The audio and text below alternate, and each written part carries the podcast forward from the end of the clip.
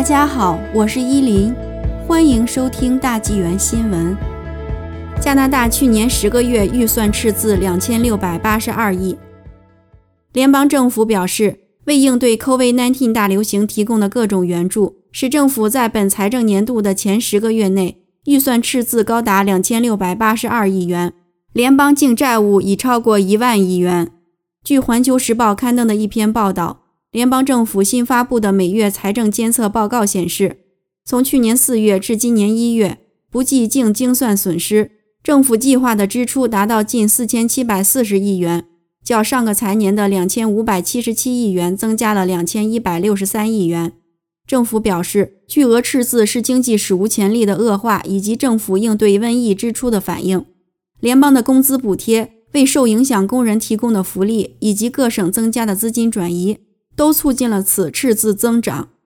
同时，政府收入为两千三百五十八亿元，较上年同期减少了四百零五亿元。因为税收和就业保险费收入下降，国有公司的利润也下降。另一方面，政府债务的成本支出从上一年的二百零二亿元下降至一百七十二亿元，主要原因是通货膨胀和利率都较低。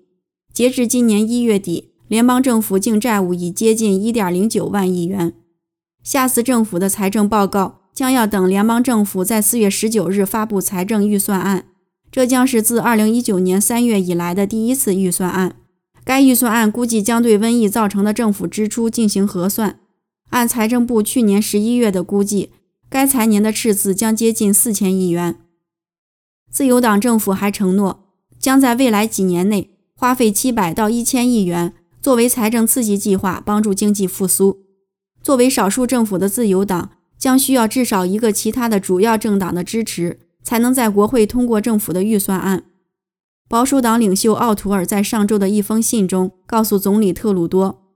他希望预算中不包括新的增税措施，并放宽法规以刺激对机器、技术和设备的商业投资。该信建议政府避免使用大型、昂贵和普遍性的社会福利计划，称其可能损害经济增长。并警告特鲁多，保守党将抵制党派宠物项目以及新的不可持续的永久性支出。